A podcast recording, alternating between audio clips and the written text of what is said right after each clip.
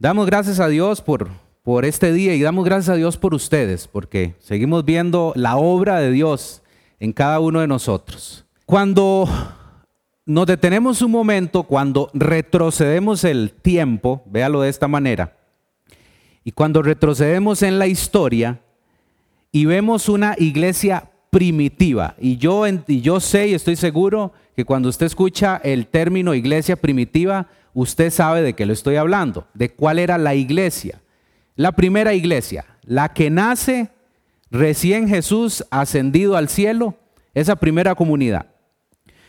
Podemos nosotros observar, si nos retrocedemos en la historia y volvemos a ver esa iglesia, que hoy vamos a estar hablando de ella, vemos que era una iglesia poderosa. Y le voy a decir por qué era poderosa. No porque eran personas muy capaces, sino porque era una, una iglesia que entendía la llenura del Espíritu Santo. Era una iglesia con poder, con autoridad, que fue una iglesia que recibió la promesa que Jesús había dado a sus discípulos algunos meses o años atrás. Era una iglesia poderosa. Era una iglesia, vean qué interesante, unida. Era una iglesia enfocada, fervorosa y con una comunión en Cristo de admirar. Era una comunidad que oraba fervientemente. Era una iglesia que tenía esa práctica de orar constantemente. Era una iglesia que sobre todas estas cosas, ven qué interesante, era una iglesia entregada por los demás. Era una iglesia muy sensible a las necesidades de otros. Ahora vamos a descubrirlo. Y vean lo interesante también, la iglesia actual, cuando digo iglesia actual es toda la iglesia de Cristo hoy, la iglesia universal. Ya no la conocemos como la iglesia primitiva, sino la iglesia moderna, la iglesia de Cristo hoy. Esta iglesia cuenta con beneficios, muchísimos beneficios, como nunca se han observado, inclusive en la misma historia de la misma iglesia. Muchos beneficios. Por ejemplo, la proliferación de medios de comunicación. Esa es una. El avance tecnológico. Vean ustedes que nosotros es el, mejor ejemplo que tenemos a mano. Nosotros antes del 2020 no teníamos una plataforma virtual, perdón, para poder llegar o hacer llegar una transmisión como estas. Hoy sí, después del 2020 ya contamos con una plataforma, gracias a Dios, para poder llevar este mensaje, no solamente a una audiencia acá presente, sino también a una audiencia que nos ve en casa. Alrededor de unas 100 a 150 personas por semana están escuchando el mensaje que damos cada fin de semana. Vean ustedes qué beneficios tenemos hoy. Y es que estos beneficios han hecho que la propagación del Evangelio pueda convertir a esta iglesia en una comunidad mucho más práctica, mucho más cómoda y más versátil. Vean ustedes que hay ciertas cosas que han traído beneficios a la iglesia moderna. Pero pregunto en esta mañana, ¿cómo podemos ser una iglesia que aunque sea moderna, contenga la esencia? Y guarde ese término ahí en su mente porque ahorita vamos a hablar. Que contenga la esencia de la iglesia del primer siglo, de esa primera iglesia que nace, fervorosa, llena del poder del Espíritu Santo. Vamos a ver, vamos a ir descubriendo. Porque pareciera que la iglesia moderna, la iglesia universal, parece que no se eh, mueve en la misma dimensión. Pareciera que hay algunas cosas que hemos perdido de estas prácticas iniciales. Pero es que tenía que haber algo en esa iglesia primitiva en común, tenían algo en común, tenían características muy particulares para que realizaran la labor que el Señor Jesucristo había encomendado. Algo había. Y ahorita vamos a empezar a descubrirlas. Voy a darle un poquito de contexto. Hoy vamos a estar en Hechos 2, pero todavía no se va más adelante, porque vamos a hablar un poquito del capítulo 1 en términos generales para poder entonces llegar al punto de hoy, al punto clave de hoy. Capítulo 1 de Hechos nos cuenta, inicia en sus primeros versículos a hablar de la ascensión de Jesucristo. ¿Ok? Jesús había aparecido a sus discípulos durante 40 días, ¿verdad? Inclusive unos meses antes Jesús les había hecho la promesa. Ustedes, cuando yo no esté acá, ustedes tienen que ir a Jerusalén y esperar ahí la promesa. ¿Cuál era la promesa? El Espíritu Santo. El mismo Espíritu de Cristo. Ya Cristo no iba a estar presencialmente, pero Jesús les dijo, cuando yo no esté acá con ustedes físicamente, hoy lo entendemos, ustedes se van a Jerusalén y esperan a recibir la promesa. Durante 40 días Jesús empezó a aparecérseles. Y en esos 40 días empezó a hablar muy intencionalmente acerca del reino de Dios. Después, con una audiencia de aproximadamente, Hechos nos cuenta que unas 120 personas que eran discípulos de Jesús fueron entonces testigos oculares de ese evento extraordinario. Ver al Señor Jesús tomado por una nube y ascender a los cielos. Eso es lo que nos cuenta los primeros versículos de Hechos capítulo 1. ¿Qué más nos habla? Hechos 1 nos habla de la elección de Matías. Usted recuerda que el ministerio de Jesús era conformado por doce hombres, lo que hoy conocemos por los apóstoles. Pues resulta que Judas Iscariote se había suicidado y usted yo sé que conoce la historia, porque había entregado al Señor Jesús. Se sintió mal. Es más, Judas Iscariote era un amigo muy cercano de Jesús. Era el tesorero del equipo. Seguro probablemente por el amor al dinero fue que hizo lo que hizo. Vendió información de dónde estaba Jesús para poder entregarlo. Pues resulta que en ese equipo de dos se quedó una vacante. Entonces, en esa primera iglesia, una vez que Jesús fue ascendido al cielo, Pedro, tomando la iniciativa y la batuta de liderar esa primera comunidad, empieza a hablarle a esa, a esa comunidad de discípulos. Les dicen, bueno, de cierto que debemos cumplir lo que ya estaba escrito. Y sabemos que Judas se suicidó y sabemos toda la historia, pero entonces necesitamos elegir a alguien que venga a reemplazar esa vacante. Y eligen a Matías, entre Matías y Barsabás era el otro, llamado el justo. Bueno, eso es lo que nos cuenta el uno. Después vamos al capítulo 2 y entonces acá es donde empezamos a entender de lo que sucede en esa fiesta de Pentecostés. La fiesta de Pentecostés era una fiesta muy judía, ¿ok? Era una fiesta que se realizaba seis meses antes de la Pascua. Bueno, ahí estaban esos 120 discípulos celebrando con toda la, la población judía la fiesta de Pentecostés.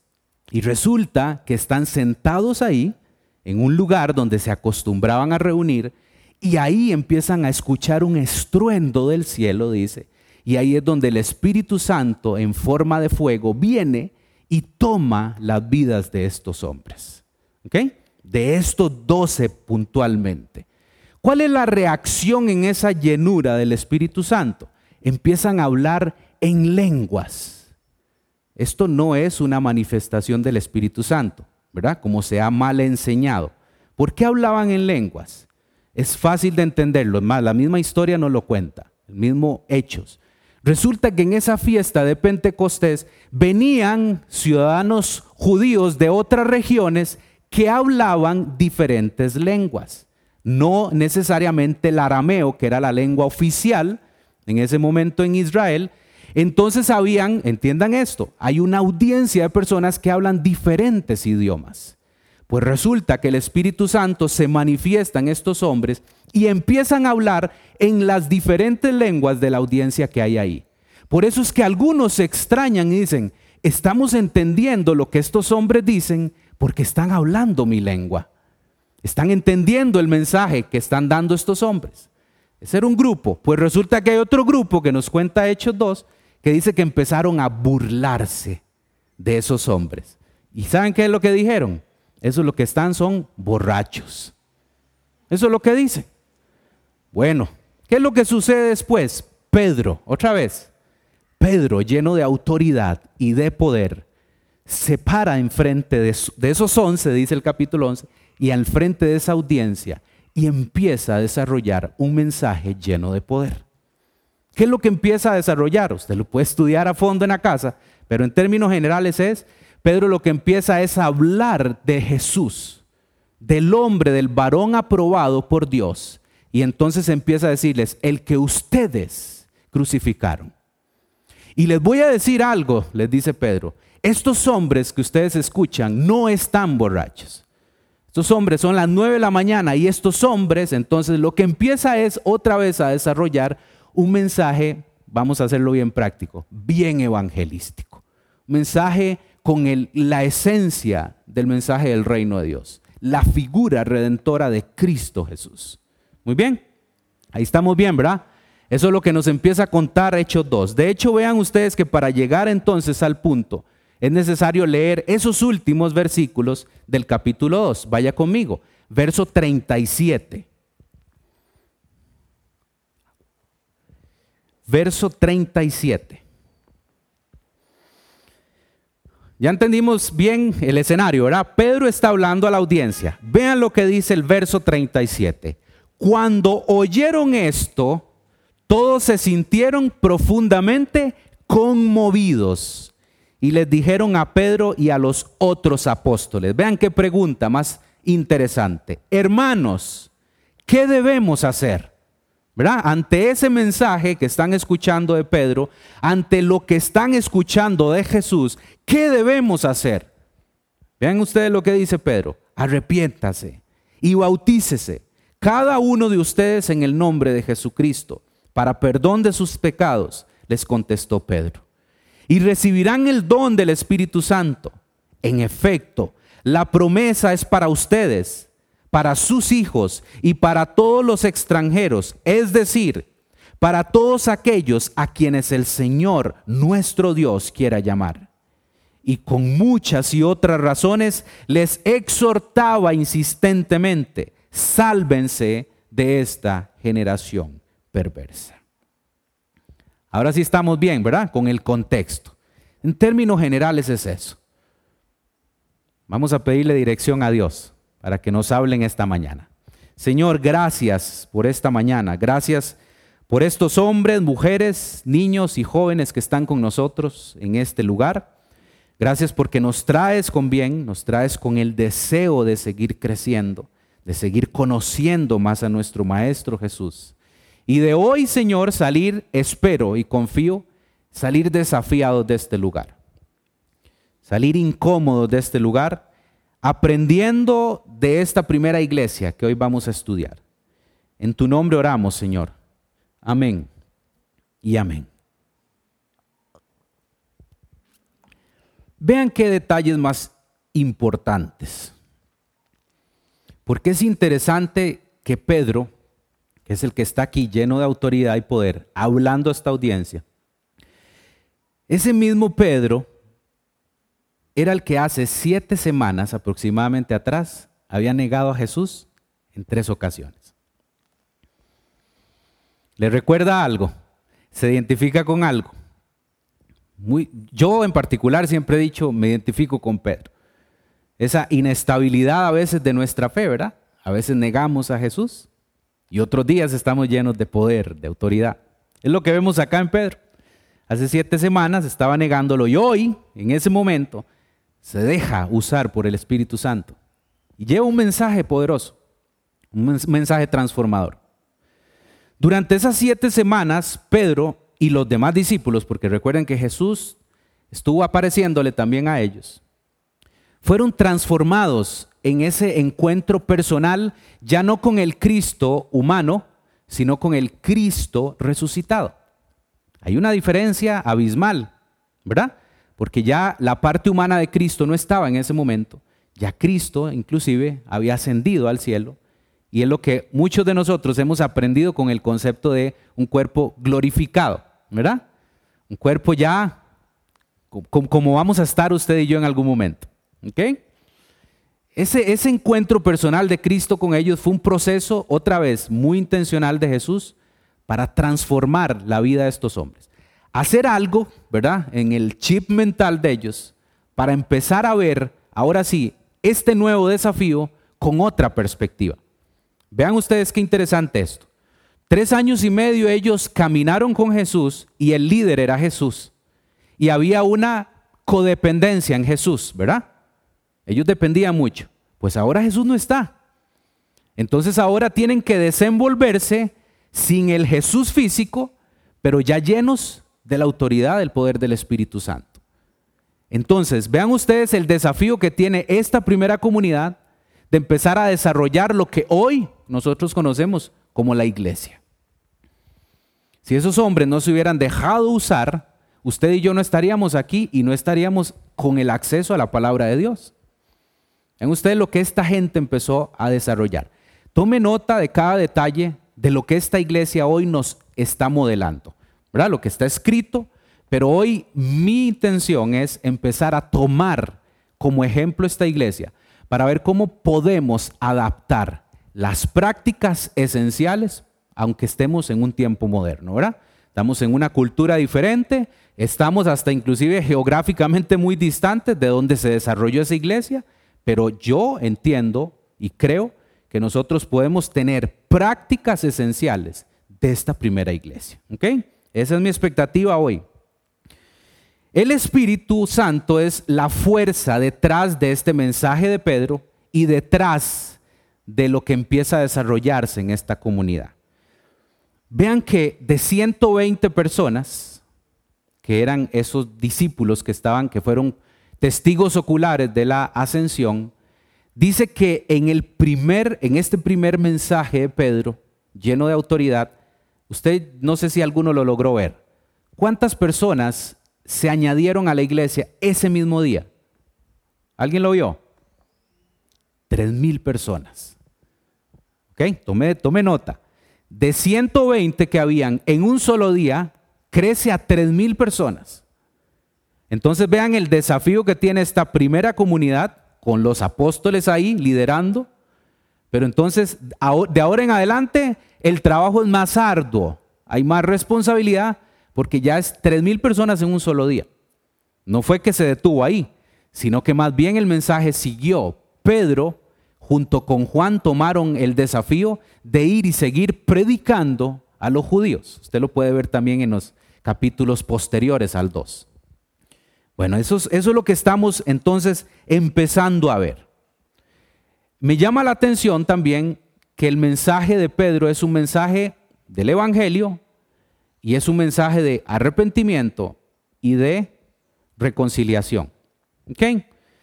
Cuando estas personas formularon la pregunta que qué deberían de hacer, ¿verdad? Ante eso que están escuchando, entonces la respuesta de Pedro plantea tres elementos importantes en la conversión que hoy seguimos recordando y hoy tenemos que seguirlo hablando porque entendemos que hay una audiencia que nos escucha, no solo acá, sino también en casa. Entonces es necesario seguir recordando el mensaje del Evangelio de lo que produce, el efecto que da en el ser humano. Y son tres elementos importantes. Es necesario arrepentirse, ¿verdad? Que significa abandonar el pecado. Eso es en primera instancia el mensaje. Después dice que con el bautismo declaramos públicamente nuestra fe en Jesucristo. Estos son elementos claves, vitales y básicos, ¿verdad? Del cristianismo. Y por último dice Pedro en su mensaje que recibimos el Espíritu Santo como un don, y escuche este otro término, como un sello. El Espíritu Santo sella al creyente. Y el Espíritu Santo no ve a Michael, no ve a Denis, no ve a Dayana, sino que ve el sello del Espíritu Santo. Qué interesante esto. Es uno de los temas más importantes de Hechos en este mensaje de salvación por medio de Jesucristo alcanza, y oigan lo interesante acá, el mensaje no solamente empezó a causar un efecto en una audiencia judía, sino que empezó a trascender. No se olvide quiénes estaban ahí, ¿se acuerdan? Personas de otras regiones. Inclusive podían haber ya gentiles ahí. Acuérdense la diferencia. El judío creía que el mensaje y el Mesías era solo para ellos. Y desechaban al gentil. ¿Quién es el gentil? Todos los que no somos judíos, nosotros, por ejemplo. Pues aquí el mensaje empieza a demostrarnos que el, el mensaje de Cristo es para toda la humanidad, no solamente para un pueblo. Bueno, entonces, el verso 41 nos da entonces a dar ya ahora sí el contexto inmediato para el punto al que quiero llegar. 41. Así pues, los que recibieron su mensaje, ¿qué fueron? Bautizados. Y aquel día se unieron a la iglesia unas tres mil personas. ¿Ok? Es lo que acabamos de hablar. Aquí está. En respuesta a la predicación de Pedro, ese día se añaden tres mil personas a la comunidad de creyentes. Y vean qué interesante esto. Hay un vínculo, veo yo ahí, estrecho entre aceptar la fe y también ser bautizado. O sea, al parecer, la profesión de fe y el bautismo se sucedieron sin demora. Vean ustedes qué efecto más impresionante vemos acá. Vemos una comunidad que recibe el mensaje, entiende que necesita arrepentirse y de una vez quiere bautizarse. ¿Verdad? No lo pospone. No, empieza, no lo deja ahí en, en cocimiento lento la decisión de bautizarse. Veo una comunidad en donde entiende el efecto de todo, de ver, ver, ver el efecto como un todo. Ahora sí, vamos a llegar al 42. Y yo lo que quiero acá, voy a dejar claro algunas cosas. Porque lo que yo quisiera proponer hoy, perdón, es cómo nosotros, mediante el registro que hay de lo que Lucas, porque Lucas es el que escribe el libro de Hechos, ¿y Lucas qué era? ¿Judío o gentil? Pregunta básica. ¿Gentil? ¿Ven? Vea cómo Dios empezó a usar no necesariamente un judío, sino que Lucas escribe hechos. Y esto es el segundo libro que Lucas escribe. ¿Cuál era el primero? El Evangelio. Entonces el Evangelio de Lucas y Hechos se complementan muy bien. Usted empieza a ver que de hecho, al finalizar el Evangelio de Lucas, hay como una secuencia con Hechos. Lo que pasa es que entonces ya Lucas empieza a registrar cómo fue esa primera comunidad de creyentes qué era lo que hacían, qué tenían en común, qué empezaron a hacer. Entonces mi expectativa hoy es entender, estudiar en estos minutos cómo era esa comunidad para ver cómo hacemos hoy para copiar las prácticas esenciales que le decía antes, para empezar a seguir haciendo la tarea. Muy bien, verso 42, vaya conmigo y vamos a leer hasta el 47. Ok, y ahora sí, vamos, tres mil personas ahí ese día. Y Lucas empieza a registrar el primer comportamiento de esta primera iglesia. Dice, y perseveraban en la doctrina de los apóstoles, en la comunión unos con otros, en el partimiento del pan y en las oraciones. Punto, vean ahí, punto. ¿Qué sigue diciendo? Y sobrevino temor a toda persona y muchas maravillas y señales eran hechas por los apóstoles. Todos los que habían creído estaban separados, dice ahí. No, ¿verdad? Estaban juntos. Y tenían algunas cosas en común, dice ahí. Todas las cosas en común. Tome nota, ¿verdad? Y vendían sus propiedades y sus bienes y los repartían a todos según la necesidad de cada uno y perseverando unánimes cada día en el templo y partiendo el pan en las casas, comían juntos con alegría y sencillez de corazón, alabando a Dios y teniendo favor con todo el pueblo. Y el Señor añadía cada día a la iglesia los que habían de ser salvos. Bien, qué interesante. La primera comunidad de creyentes, otra vez, nace con tres mil personas luego de ese mensaje lleno de poder del Espíritu Santo usando la vida de Pedro. Y esta comunidad entonces nace con algunas prácticas en las cuales, escuche esto, se mantenían firmes. Es lo que nos dice el registro. No solamente eran prácticas por hacer prácticas, sino que eran prácticas que les ayudaban a mantenerse firmes. ¿Ok? Estamos hablando de la primera iglesia. Primera comunidad. Vamos a ver en términos generales otra vez cuáles son esas prácticas. Dice en el verso 42 empezaba a decir que perseveraban en la doctrina de los apóstoles, en la comunión de unos con otros, en el partimiento del pan, en la oración. Estaban juntos y tenían todo en común. Vendían sus propiedades y posesiones y compartían sus bienes entre sí según la necesidad de cada uno. Perseveraban unánimes cada día en el templo, de casa en casa partían el pan y comían y compartían la comida con alegría y sencillez y alababan a Dios y tenían el favor con todo el pueblo. Bueno, estas prácticas que vemos bien puntuales, es que ni siquiera es que estamos haciendo aquí una interpretación, sino que aquí están. Hay un registro que es innegociable. Estas son las prácticas que tenía esa iglesia. Voy a hacer algunas preguntas. ¿Deberían estas prácticas de considerarse normativas aún hoy en la iglesia moderna? Es la primera pregunta. La otra, ¿deberían de considerarse todas o solo algunas? Sacamos algunas de la lista. ¿Por qué no son hoy todas una práctica en la iglesia? Que ya empieza, ¿verdad? Como que a, a socar un poquito la faja, el cinturón Dios. La enseñanza de los apóstoles fue tal vez similar al mensaje de Pedro en Pentecostés. Es decir, su principal objetivo fue dar a conocer a Cristo, eso lo tenemos claro, esa era la función de la iglesia, apelando al testimonio directo de los testigos oculares, que presenciaron lo que ya hablábamos al inicio, y a las profecías que fueron confirmadas en la figura de Jesucristo, como el Mesías esperado. Pero los primeros cristianos se reunían con regularidad, es lo que empiezo a encontrar acá. ¿Ok? ¿Para qué? Para edificación, para oración y para exhortación. El partimiento del pan que vemos acá seguramente incluía también comidas fraternales. ¿Ok? Eso es lo que podríamos hoy entender en buen costarricense cuando nos sentamos a la mesa a pegarnos una comilona y compartimos un tiempo. ¿Ok? Eso era más o menos esa primera práctica.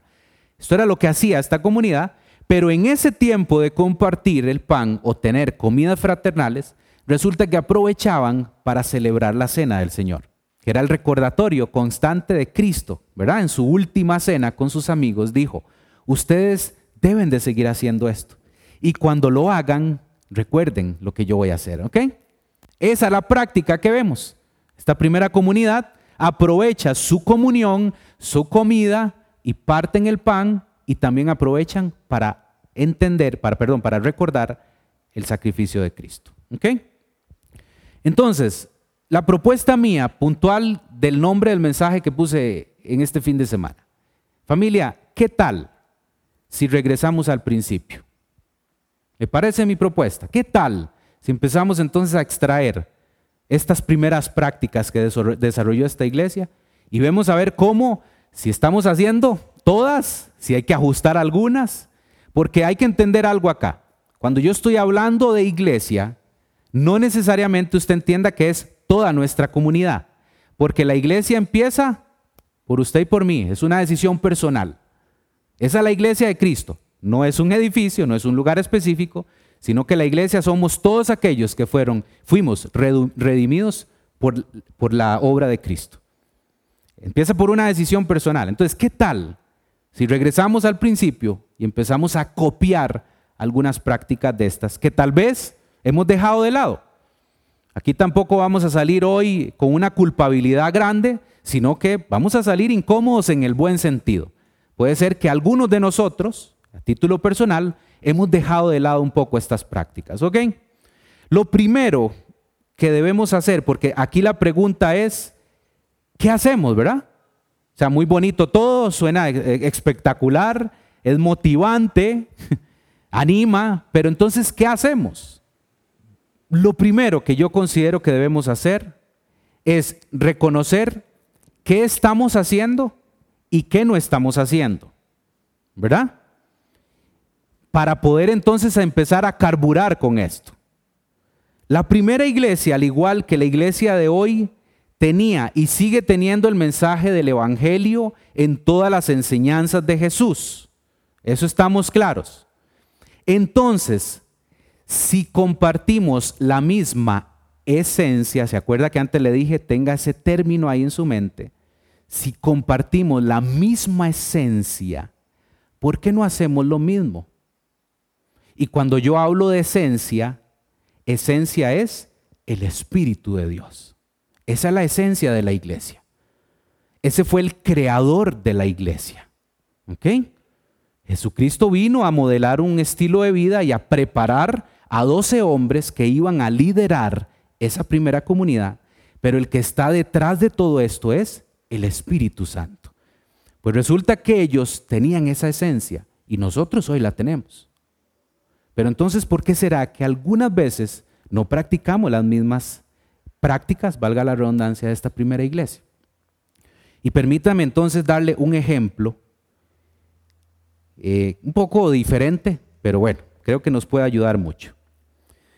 ¿Saben que una de las principales diferencias entre las imitaciones de perfumes y los originales está en algo que se llama pirámide olfativa? Voy a darles una clase en estos minutos de perfumes, ¿verdad? De colonias, para poder entenderlo. Ayer me llamó la atención porque hice el ejercicio, tengo que comprobarlo. Recuerde que todo hay que cuestionarlo. No solo lo que leemos hay que creerlo, sino que hay que cuestionarlo. Y ayer estábamos desayunando aquí juntos y cada rato seguro Alejandro y Oscar viéndome, oliéndome la mano y ¿qué este qué le pasará? Hasta que al final les conté qué era. Pues resulta que esto es una imitación de este mismo perfume. Este es el original. ¿Ok? Este es el, la imitación, la copia. Resulta que entonces en esa pirámide olfativa, esta pirámide está compuesta de tres extractos. ¿Cuáles son estos extractos? La nota de salida es lo primero. ¿Qué es esto? Cuando yo lo pongo en la piel. Esa es la nota de salida, genera una fragancia. ese es el primer extracto. La nota de salida. Después el segundo extracto es el cuerpo. ¿Qué es eso? Cuando ya hace contacto con la piel, genera también otro tipo de fragancia. Podría variar o podría quedar muy similar. Y el tercer extracto es lo que se conoce por el fondo. ¿Saben qué es eso? Es la fragancia que persiste hasta el final del día que estar hablando Mike. Yo a todo el mundo como extrañado. Bueno, hice la prueba con la imitación e hice la prueba con el original. Ayer la hice. Adivinen al final del día cuál fue la que perduró. Original. Tienen la misma esencia. Tienen lo mismo que usan, solamente que cambian los, extractos con las mezclas. Probablemente alguna tenga más alcohol que otra. Bueno, resulta que según Carmen, que también es la otra experta en fragancias que ha estado estudiando, dice que hay una esencia que tiene ámbar y en las originales se utiliza mucho el ámbar para que sea de mayor calidad. ¿Ok? ¿Por qué? Si tenemos la misma esencia como iglesia, ahora sí, ¿por qué será que a veces olemos diferente? ¿O por qué, será que la fragancia no perdura hasta el final? ¿Cómo entonces, familia? ¿Cómo podemos ser una iglesia que aunque sea moderna, contenga entonces esa esencia del primer siglo y ponga en práctica entonces lo que esta primera iglesia hacía? ¿Cómo? ¿Cómo lo hacemos? Mi primera propuesta es, siendo una iglesia que se ocupa, escuche esto, se ocupa en crecer espiritualmente. Esa es mi primera propuesta. ¿De dónde saco este concepto? De, la de las primeras prácticas que vemos en los primeros versículos. ¿Cuáles? Perseveraban en la doctrina de los apóstoles, en la comunión unos con otros, en el partimiento del pan y en la oración siendo una iglesia que se ocupa crecer espiritualmente, en crecer espiritualmente. Esa iglesia que se ocupa en crecer espiritualmente necesita tener estas prácticas bien desarrolladas. Perseverar es el primer término que encontramos acá. Proscartereontes era el término griego. Acuérdense que todos hablamos griego aquí, ¿verdad? Somos de Grecia. Ok, entonces, ¿qué significa este perseverar? Bueno, este perseverar puede significar ser constantemente diligente, y escuche este otro, o adherirse fuertemente. ¿Perseveraban en qué? en la doctrina o enseñanza de los apóstoles. ¿Cuál era la enseñanza de los apóstoles? Todas las enseñanzas de Cristo. Pues resulta que esta comunidad se adhería, ¿ok? Fuertemente a esas prácticas y a esa doctrina. Eso es necesario entenderlo hoy. Esto es vital para el crecimiento de una iglesia.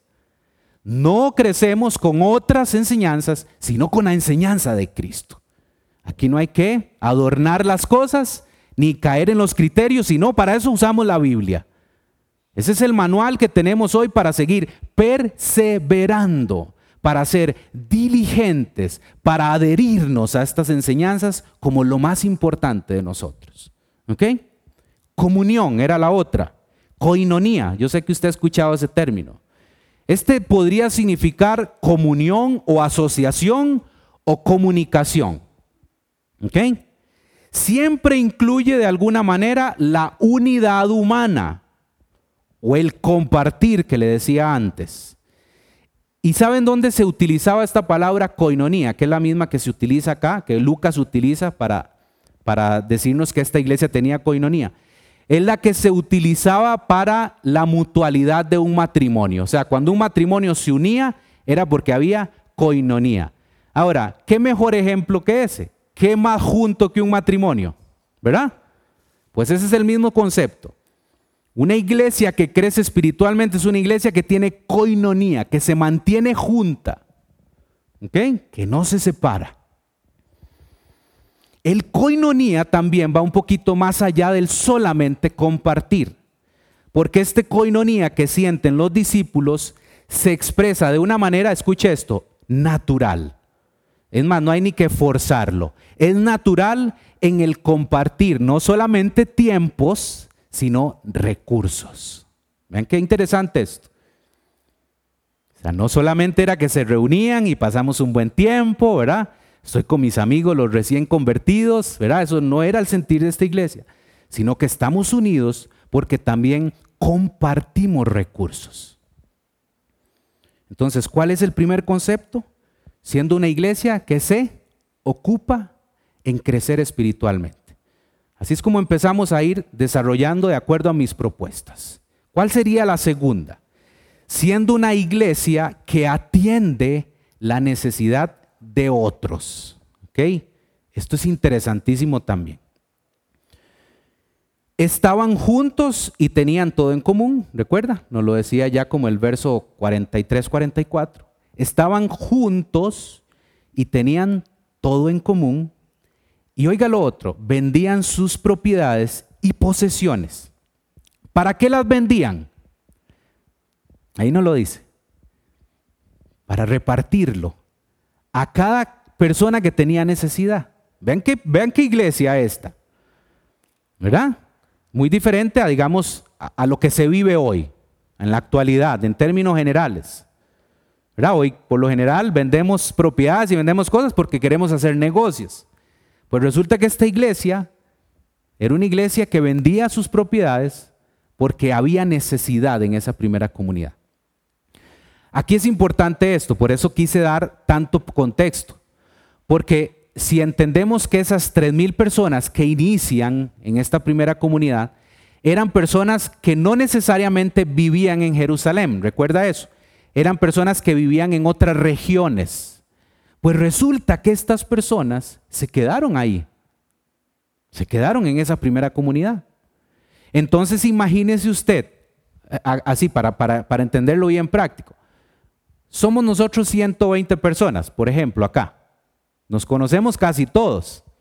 Es más, podemos identificar algunas necesidades muchas veces.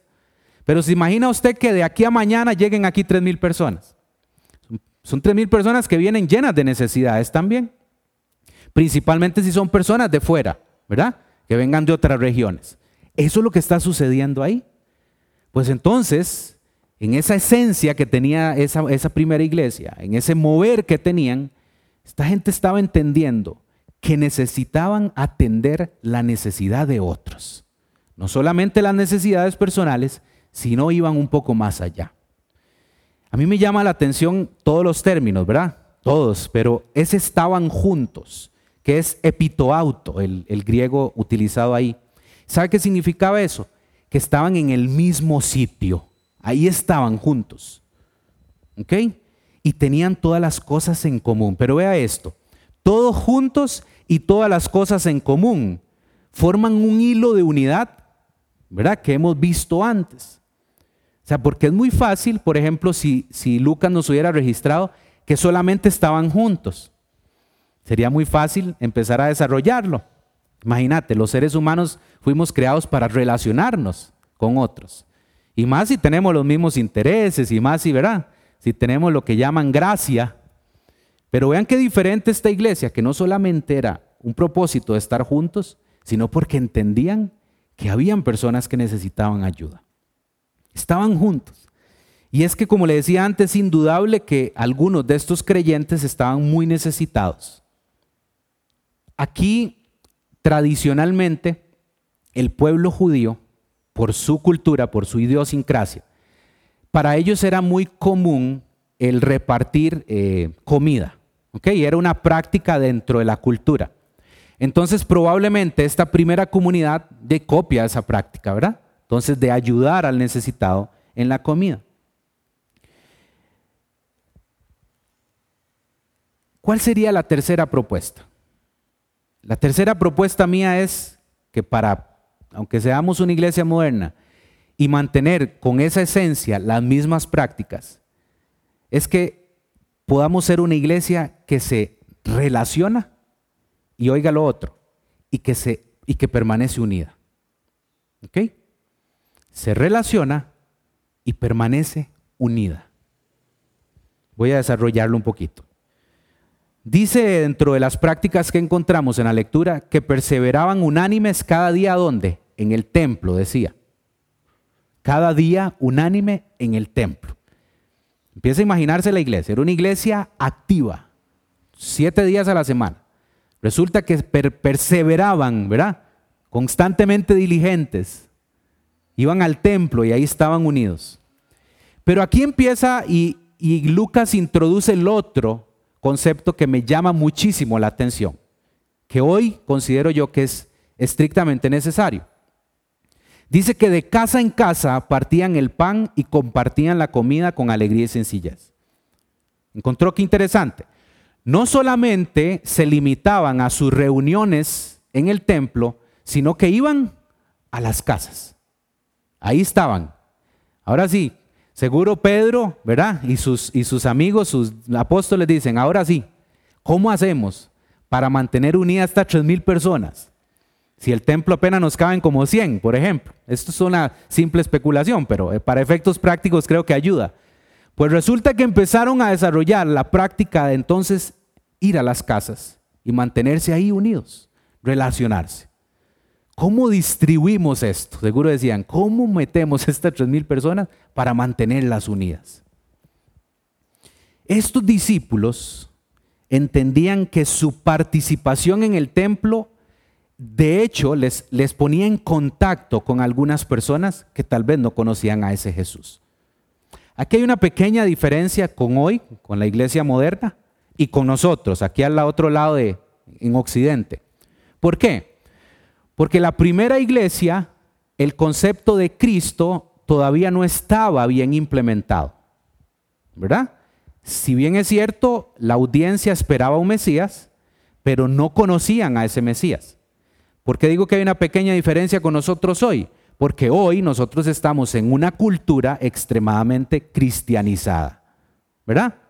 Ahora, podríamos pensar que no necesariamente se ha enseñado de ese Cristo de la Biblia, sino que se ha enseñado de un Cristo más desde una perspectiva religiosa. Pero vean qué complicado esto para ellos y para hoy todavía, hoy para nosotros. Pero entonces, el estar en el templo les exponía a poder estar en contacto con algunas otras personas que no conocían a Jesús. Similar hoy, ¿cierto?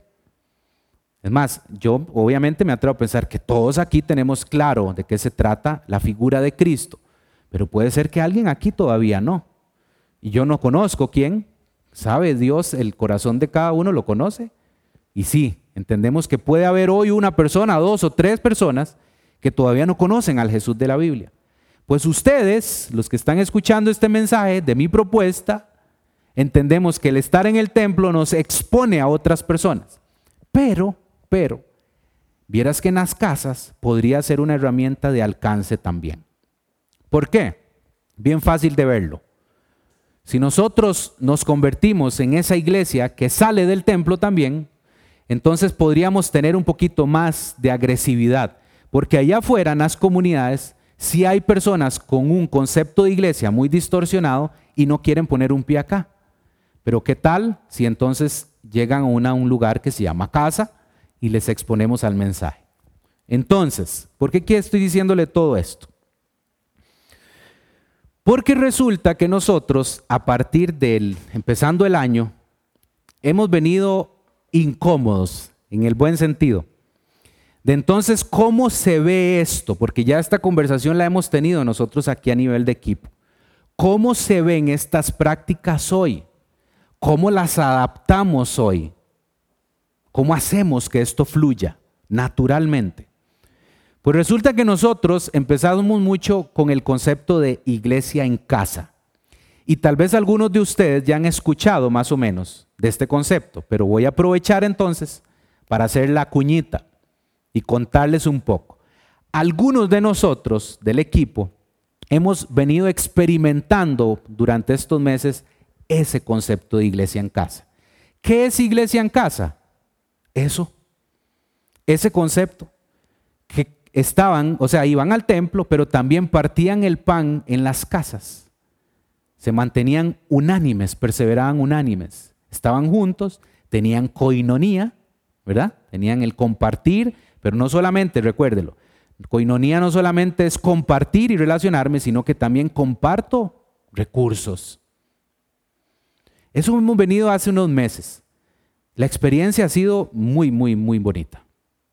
O sea, porque hoy podemos entender que sí, más o menos esto que estamos estudiando hoy, lo podríamos entonces desarrollar ahora sí nosotros como comunidad, vida abundante Grecia. Entonces aquí, para ser bien puntual con la propuesta, es, ¿qué tal si ustedes se dan la oportunidad de tener esta experiencia? ¿Qué tal si todas las familias de vida abundante Grecia se pueden unir en casas y tener un concepto como estos? ¿Qué tal si nos reunimos en casas, partimos el pan juntos, oramos juntos, perseveramos juntos en la doctrina cristiana ¿Qué tal? Entonces, ahora al final les voy a, profundizar un poquito más el anuncio, porque ya va a ser el anuncio extra. Pero ahí se la dejo. La propuesta es bien puntual hoy. Y entonces, dése la oportunidad. O sea, si usted hoy está recibiendo este mensaje y dice, mira, sí, una manera de poder ver esto práctico hoy es, yo voy a poner mi casa a disposición. O Tal vez no ponga su casa a disposición, pero usted dice, pero me encantaría ir a la casa de alguien que sí quiera ponerla a disposición. ¿Qué tal si soñamos hoy con nuestra comunidad? Todos, todos, todos, todos. Hoy podríamos ser unas 200 personas. ¿Qué tal si las 200 personas hoy nos mantenemos unidas? No solamente en nuestras reuniones de fin de semana, sino en los hogares. Y seguimos creciendo. Recuerde muy bien, la esencia la tenemos. Tenemos la esencia del original. Lo que yo no quisiera es que nos convirtamos en esta. Que no, no, podamos oler, perdón, iba a decir una, que, podamos oler como esta al final del día. Que persevere la fragancia de nosotros. Y eso lo podemos hacer como una iglesia que entiende hoy, hoy cómo fue esa primera iglesia y pone en práctica estos conceptos. Voy concluyendo. Después de estudiar las prácticas de la iglesia primitiva, de la primera iglesia, es probable que nosotros todos saquemos muchas conclusiones. Y vean qué interesante acá. Voy a ser bien específico. Yo solamente soy un facilitador que estoy llevándolo a tener una enseñanza, con mucha humildad lo digo, No conozco todo muchas veces, pero hoy soy un facilitador. Pero las conclusiones las tiene que sacar usted, con la ayuda de Dios. Solamente usted. Yo no quiero ser una persona que venga con un mensaje coaccionador y que le diga a usted qué tiene que hacer. Y es probable que hoy saquemos muchas conclusiones, muchísimas. Pero independientemente de cuáles sean estas conclusiones, escuche esto, no va a suceder nada o puede suceder mucho, pero lo que suceda inicia con una decisión personal. ¿Ok? Usted es el que marca la diferencia acá. La iglesia primitiva inició apasionada, inició enfocada, inició misionera. Era una iglesia misionera. Era una iglesia solidaria. Se dolía con la necesidad de los otros. Y no solamente se dolía, sino que era una iglesia que hacía algo para poder atender al necesitado. ¿Ven qué diferente? Era una iglesia llena del poder del Espíritu Santo. Es la esencia, no lo, no lo olvide, perdón. Esta iglesia tenía una alta sensibilidad a darse por las necesidades de los demás. Y no solamente pensar en las necesidades de cada uno. ¿Ven qué, diferente es lo que vemos acá? No solo me quedo pensando en mi necesidad, que muchos tenemos necesidades. Y eso no está mal. Nadie ha dicho aquí que está mal el pasar necesidad. Más bien es una excelente escuela muchas veces. Pero no nos quedamos solo pensando en mi necesidad, sino en la de otros. Por eso es que hoy estamos pensando en la necesidad de personas que sufrieron por lo de las inundaciones. Por eso es que hoy tenemos ahí atrás lleno esto de víveres. Porque estamos pensando en la necesidad no solamente de nosotros, sino de otros. Esta iglesia tenía claro de qué se trataba su función. Y terminamos con Primera de Juan, capítulo 3. Vaya conmigo ahí, a la primera carta de Juan, capítulo 3. Verso 17. ¿Qué nos propone aquí el apóstol Juan para terminar el mensaje? No tiene nada que ver con hechos, ¿verdad? No estamos estudiando, estamos estudiando hechos, pero quiero usar de referencia esto porque conecta también con el tema. Dice Juan, pero el que tiene bienes de este mundo y ve a su hermano tener, ¿qué dice ahí? Necesidad y cierra contra él su corazón, oiga la pregunta que hace altamente desafiante. ¿Cómo mora el amor de Dios en él? Tajante como decía ayer, sin anestesia, ¿verdad? La inyección, pero necesaria. No podemos hoy ser una iglesia que pase por alto la necesidad de otros. No, familia. Con mucho amor lo digo. Y de verdad yo quisiera que hoy usted se vaya de este lugar bien incómodo. Bien incómodo. No por lo que yo le digo, sino por lo que la palabra nos confronta. Saben, para mí no hay nada más satisfactorio que causar incomodidad con un mensaje, porque creo yo que está funcionando. Y lo hablo a título personal. Cada vez que he escuchado mensajes en donde me incomodan, digo, está funcionando. Y eso es lo que hace la palabra de Dios. La palabra de Dios no es un mensaje motivador, no. La palabra de Dios es la verdad. Y la verdad prevalece sobre la mentira que hay aquí. esa es nuestra realidad, esa es nuestra naturaleza. Por eso es que el mensaje de Dios siempre confronta e incomoda. Váyase bien incómodo hoy y haga algo. Haga algo por entonces empezar con nosotros, ahora sí, a soñar juntos, para poder ser esta iglesia que tenía las mismas prácticas, que las desarrollaba constantemente, y podamos entonces ser una iglesia que se ocupa en crecer espiritualmente. ¿Verdad? Es esa iglesia. Una iglesia que atiende la necesidad de otros. No solo en las necesidades nuestras, sino en la necesidad de otros. Y una iglesia que se relaciona y permanece unida. ¿Saben cuál es la buena noticia acá, familia? Lo que dice la palabra de Dios. Que ni las puertas del Hades o del infierno prevalecerán sobre la iglesia. Pero la iglesia necesita permanecer unida. Y la propuesta hoy mía, puntual, es unámonos, no solo acá en el templo, sino que unámonos un poquito más afuera. ¿Me parece? Pidámosle a Dios que nos ayude en todo este proceso. Oramos. Señor, de nuevo gracias por tu palabra, ante todo por tu palabra. Gracias Señor por tanta misericordia que tienes para nosotros. Gracias Señor por los momentos de comodidad que muchas veces hemos estado. Pero gracias por los momentos de incomodidad. Señor, hoy nos unimos como tu iglesia, como esa iglesia que sigue manteniendo la esencia de esta primera iglesia, la del primer siglo, la primera comunidad de creyentes. Esa iglesia que de un día de pasar de 120 personas pasaron a 3000 y empezó a entender la misión, empezó a entender para qué fue creada esa primera comunidad. Hoy, Señor, suplicamos soñar como, para ser como una iglesia, como esa primitiva. Señor, ser una iglesia que persevera en esta doctrina perfecta, única, la doctrina de Cristo Jesús.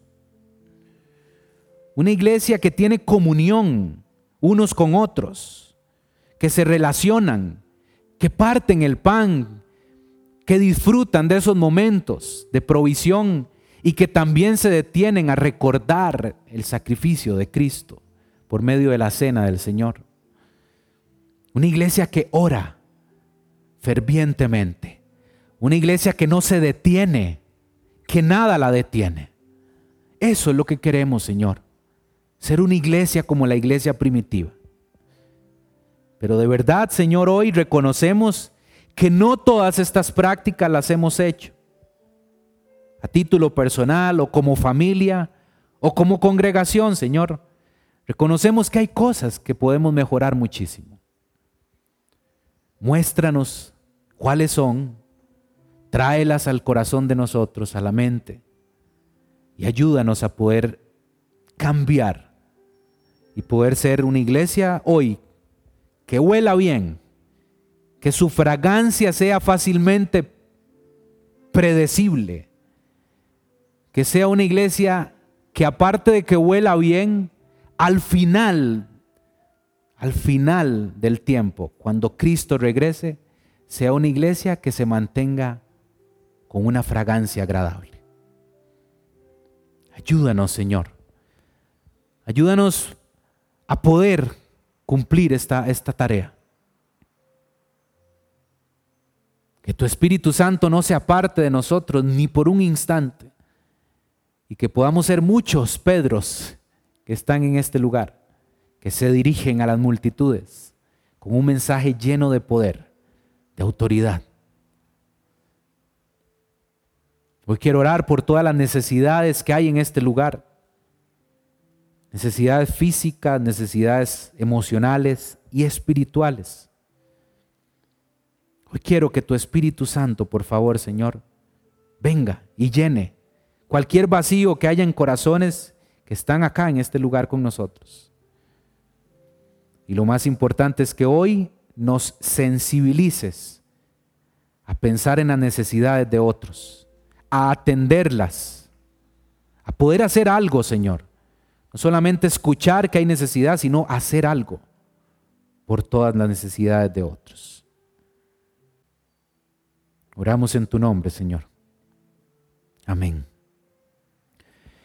Antes de irnos entonces, solamente la extensión un poquito de lo que antes les adelanté del, del, anuncio, pero aquí voy a aterrizarlo. Ustedes van a recibir en el chat de Somos Back un pequeño formulario. Usted lo va a ver ahí. Oscar, hoy quién va a estar ayudándonos? Usted. Si usted no quiere hacerlo por medio del chat, Oscar le puede ayudar. Pero ¿de qué se trata ese cuestionario? O esa, no, no es una encuesta, es un cuestionario. Le vamos a pedir información básica, obviamente lo vamos a manejar muy confidencial, pero entonces nosotros como iglesia queremos ser facilitadores, ¿verdad? ¿De qué?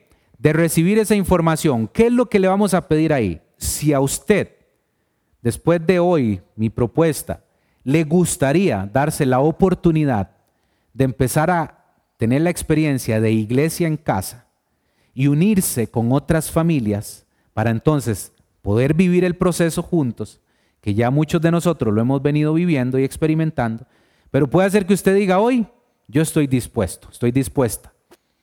Voy a poner a mi casa a disposición si es necesario, o si, como le decía antes, si usted dice, bueno, Tal vez en mi casa no, pero sí estaría dispuesta o dispuesto a ir a otra. Eso es lo que le vamos a pedir ahí en, ese pequeño cuestionario. Que usted llene esa información de si usted quiere entonces empezar a vivir este proceso de iglesia en casa. ¿Qué sería lo que haríamos nosotros como facilitadores? Después, proveerles a ustedes la información. Porque entonces, obviamente, ¿qué, ¿qué, es lo que nos dice el sentido común? Bueno, si yo vivo en Sarchi, voy a tratar de ver si hay alguna casa o familia que pueda tener iglesia en casa en Sarchí, ¿verdad? Para poder tener más cercanía. Si no hay en Sarchí, entonces véngase un poquito más cerca, ¿eh? barrio latino, o véngase para Grecia, ¿verdad? ¿verdad? Se empieza a alejar. Bueno, esa es la propuesta. Nosotros le vamos a facilitar esa información. Pero ¿cuál es mi sueño, familia? Le abro mi corazón, bien sincero. Ojalá todos nosotros podamos estar unidos en iglesia en casa y empezar a vivir un poco de esta experiencia. ¿verdad? No solamente, acuérdense, no solamente se reunían en el templo, sino que compartían o partían el pan en las casas. ¿Suena? Eso es lo que le vamos a pedir. Entonces, que el Señor les bendiga, dése la oportunidad. No deje pasar la oportunidad, hágalo hoy. ¿verdad? Ya tal vez mañana se le olvida. Y no lo haga tampoco por un sentido emotivo, sino que hágalo con una convicción genuina. Que Dios le bendiga. Que le vaya muy bien esta semana y nos vemos, si Dios quiere, la próxima semana o nos vemos los que tienen clase martes. Pero bueno, que la pasen muy bien y váyase incómodo. Que esté muy bien.